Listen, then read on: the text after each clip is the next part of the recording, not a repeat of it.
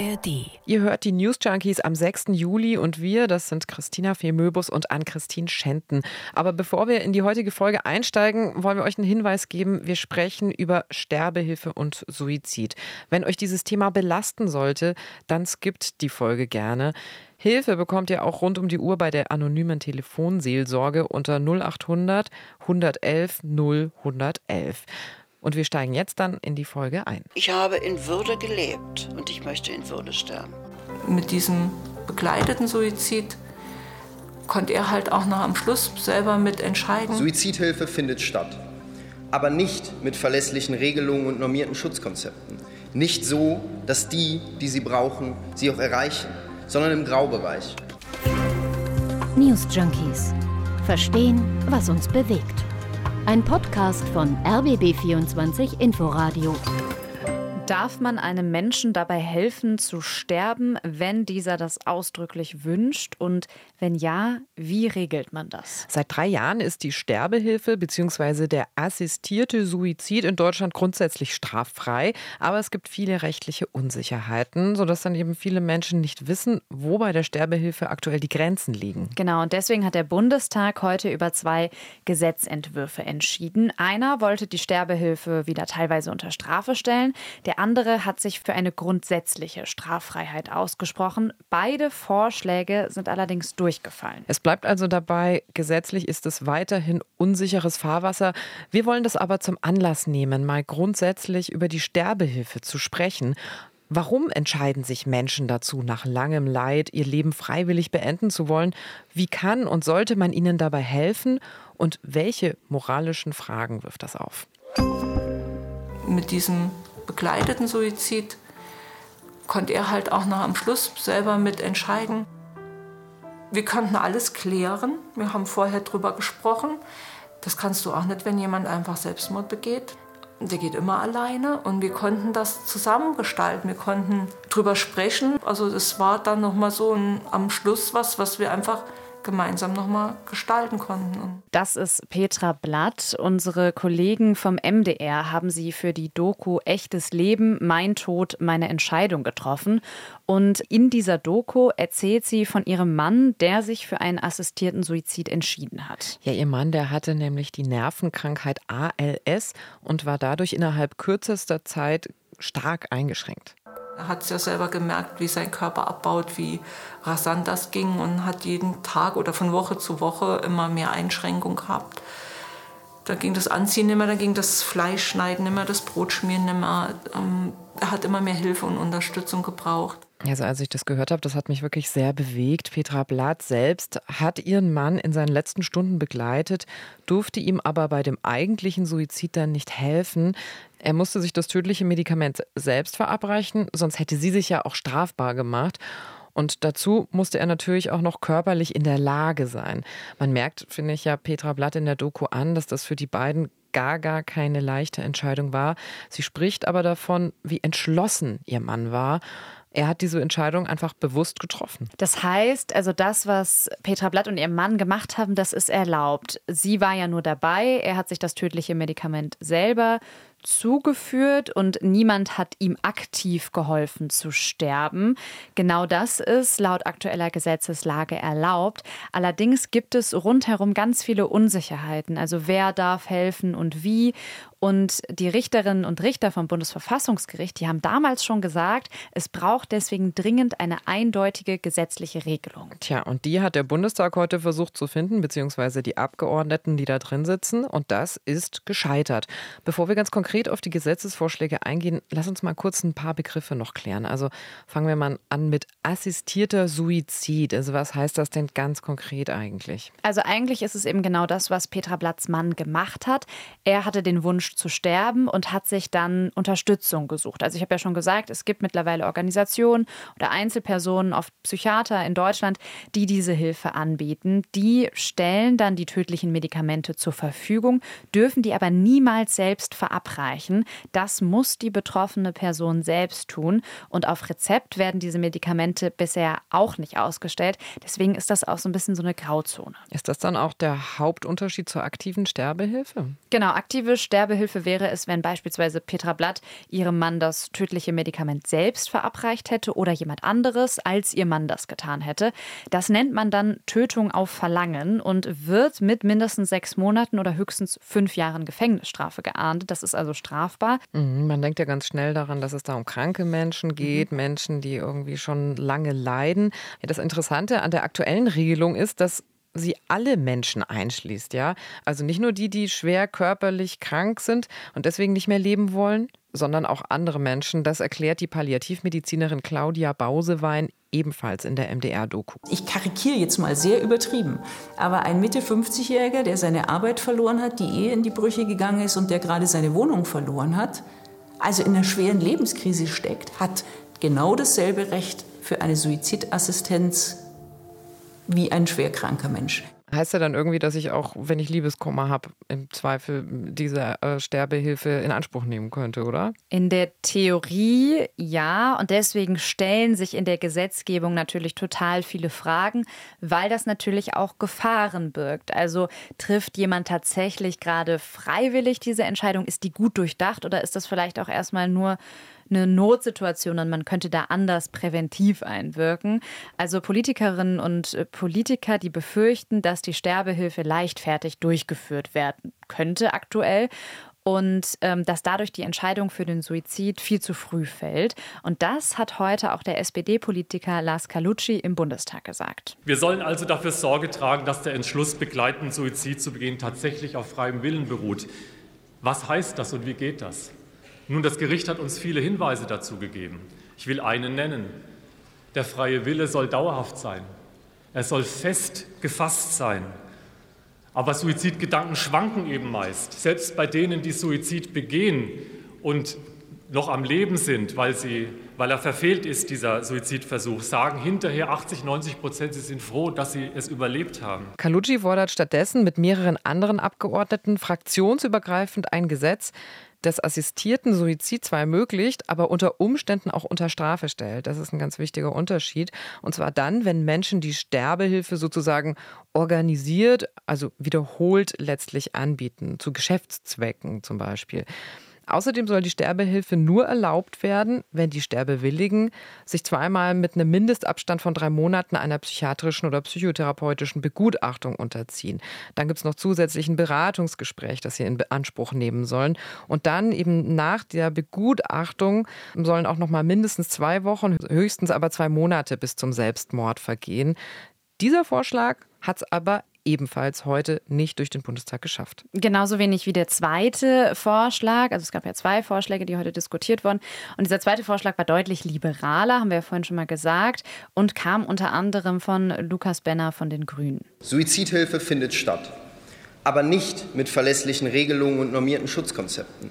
Nicht so, dass die, die sie brauchen, sie auch erreichen, sondern im Graubereich, unter riesigem Druck behaftet mit gesellschaftlichem Stigma und als Tabuthema. So, dass Menschen alleine gelassen werden. Ja, die Gruppe will die Sterbehilfe grundsätzlich von Strafen befreien. Das ist also deutlich liberaler als der andere Entwurf.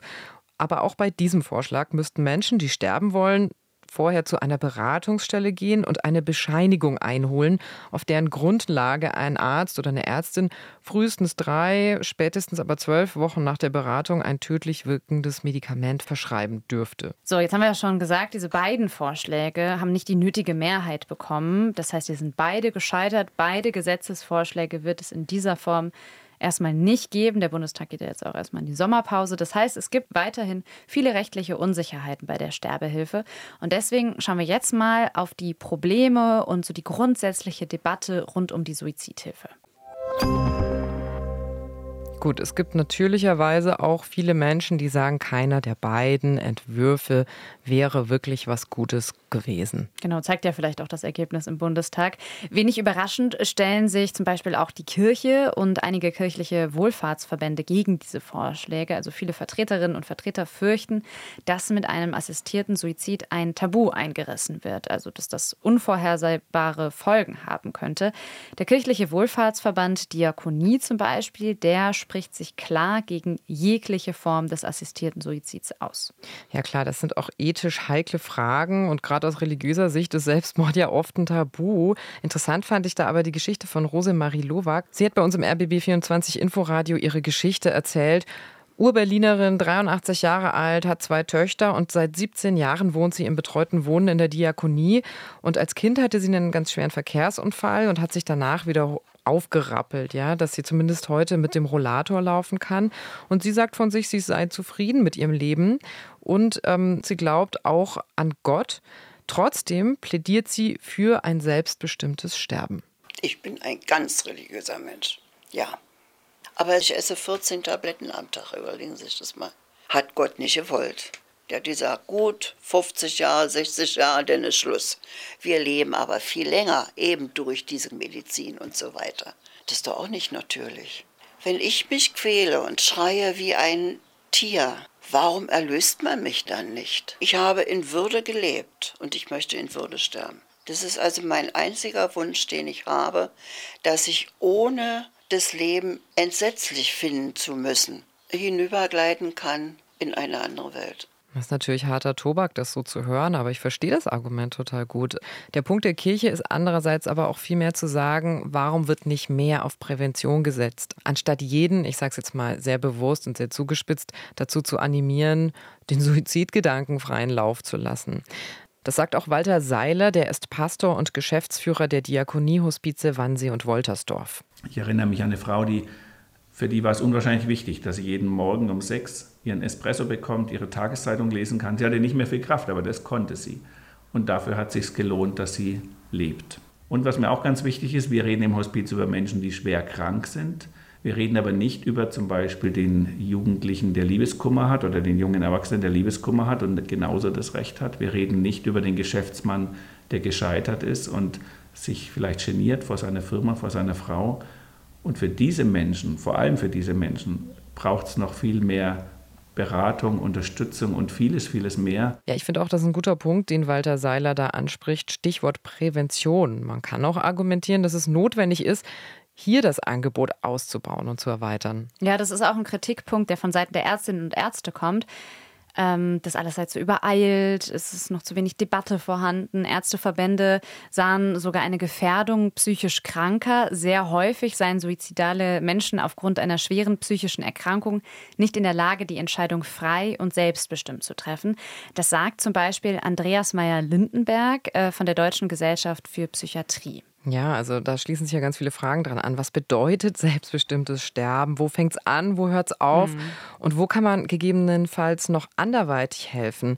Also ganz klar, dass es da ein vernünftiges Präventivkonzept auch braucht. Und da kritisieren einige Ärzteverbände, das sei bisher nicht genug mitgedacht. Ja, aber zumindest wurde heute im Bundestag tatsächlich auch ein Antrag auf den Weg gebracht, mit dem der Bundestag die Bundesregierung zu einer stärkeren Suizidprävention auffordert. Ja gut, da gibt es aber jetzt noch keine konkreten Ergebnisse. Ergebnisse dazu? Nee, also das dauert jetzt erstmal ein Jahr. Solange hat die Bundesregierung Zeit, einen Gesetzentwurf vorzulegen, der eine bessere Unterstützung von Menschen in suizidalen Lebenskrisen gewährleistet. Also ja, das dauert noch.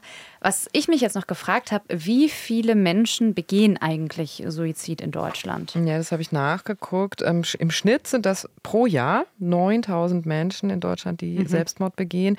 Und ähm, Meyer Lindenberg, den wir eben gerade schon erwähnt hatten, von der Deutschen Gesellschaft für Psychiatrie, der sagt, mindestens doppelt so hoch ähm, seien die Versuche, also die Selbstmordversuche, auch interessant dabei.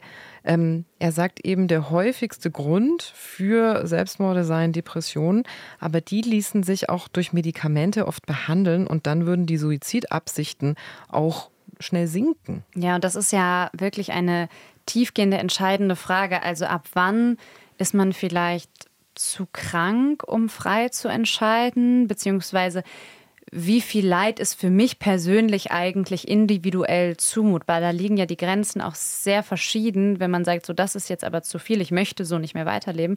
Aber es geht ja auch um so Fragen wie, wie sehr muss eine Gesellschaft das Individuum vor sich selbst schützen? Wie viele Hilfsangebote muss es ja auch geben? Das sind eben diese elementaren Fragen und daran rüttelt die ganze Debatte. Ja, und ich finde auch, das braucht diese grundsätzliche Debatte bei solchen Themen, um die Entscheidungen nicht leichtfertig zu fällen und zu treffen. Aber Fakt ist eben auch, die Betroffenen bleiben dadurch, dass das jetzt heute im Bundestag nicht weitergegangen ist, weiterhin in der rechtlichen Grauzone hängen. Ähm, wir haben ja schon die MDR-Doku erwähnt zum Thema. Da habe ich an der einen oder anderen Stelle auch Gänsehaut beko bekommen. Zum Beispiel, als diese krebskranke Frau von ihrer Zeit im Hospiz äh, gesprochen hat. Sie hat gesagt, die Leute sind total nett und sie fühlt sich sehr wohl und so weiter. Aber trotzdem sei sie grundsätzlich frustriert. Ich muss sagen, dass ich hier leider die Erkenntnis gewonnen habe, dass meine Entscheidungen gar nicht ausschlaggebend sind. Weil wenn ich jetzt darüber nachdenke, wie mein Leben vielleicht mal zu Ende geht und dann über das seditative Einschlafen nachgedacht habe, darüber habe ich mich auch mit meinem Palliativarzt unterhalten. Es wird dann damit argumentiert, dass es einem ja vielleicht irgendwann auch noch mal wieder besser geht. Ich meine, die gesetzlichen Grundlagen dafür sind in diesem Staat getroffen. Aber ich habe keine Entscheidungsgewalt. Hm. Ja, ist ja irgendwie auch klar, die Ärztinnen und Ärzte haben keine Rechtssicherheit. Sie hat auch keine Rechtssicherheit, Angehörige auch nicht. Ähm, da kommt ja ein großer psychischer Druck mit einher, mhm. auch für das Fachpersonal und die Angehörigen, wenn du jemanden in seinen Selbstmordgedanken unterstützen sollst. Also das ist einfach für alle Beteiligten ein dickes Brett. Was die Diskussion rund um das äh, Thema assistierende Sterbehilfe ja definitiv macht, ist, dass es die Gesprächskultur verändert. Also wie sprechen wir über Suizid? Wir stellen uns ja dann plötzlich jetzt so heiklen und verletzenden Themen wie dem Tod und der Trauer und schauen da ja auch nicht weg. Ja, total, das stimmt natürlich. Du kannst argumentieren, dass es hilft, ne, darüber zu reden und diese Gesprächskultur zu eröffnen und sich offen Gedanken zu machen. Also das Stigma fällt mhm. weg, das finde ich ähm, sehr gut. Andersrum könnte man jetzt aber zumindest theoretisch auch wieder argumentieren, dass es gewisse Nachahmereffekte generiert, wenn man so offen über Selbstmord äh, spricht gesamtgesellschaftlich entwickelt sich ja dann gewissermaßen ja, so eine, so eine Form von Normalität, wenn man äh, sich mhm. über Suizidgedanken macht. Also ich merke einfach, es kommen Fragen über Fragen da auf während der Recherche, während wir hier reden im Studio, während wir diese ganzen Stimmen von den Betroffenen und den Fachleuten und den Angehörigen hören. Ähm, mich zumindest wird es, glaube ich, noch auch äh, eine Weile beschäftigen. Also ich habe äh, Hausaufgaben zum Grübeln mit nach Hause genommen jetzt. Es ist ja auch nicht nur so, dass Menschen vielleicht Suizide nachahmen können, sondern es ist ja vielleicht auch erstmal ein guter Schritt, dass wir jetzt wirklich wirklich darüber anfangen zu sprechen und so auch ähm, die Prävention noch mal stärker in den Blick nehmen. Das war's von den News Junkies heute mit einer nachdenklicheren Folge. Ähm, und hier auch nochmal der wichtige Hinweis. Solltet ihr über Suizid nachdenken oder als Angehörige Beratung brauchen, dann meldet euch bei den entsprechenden Beratungsstellen. Hilfe bekommt ihr zum Beispiel bei der anonymen Telefonseelsorge unter 0800 111 0111. Die News Junkies sind auch am Freitag wieder mit dabei. Bis morgen hoffen und auf bald sagen an Christine Schenten und Christina Wemöbus. Tschüss. Tschüss. News Junkies. Verstehen, was uns bewegt. Ein Podcast von RBB24 Inforadio. Wir lieben das Warum.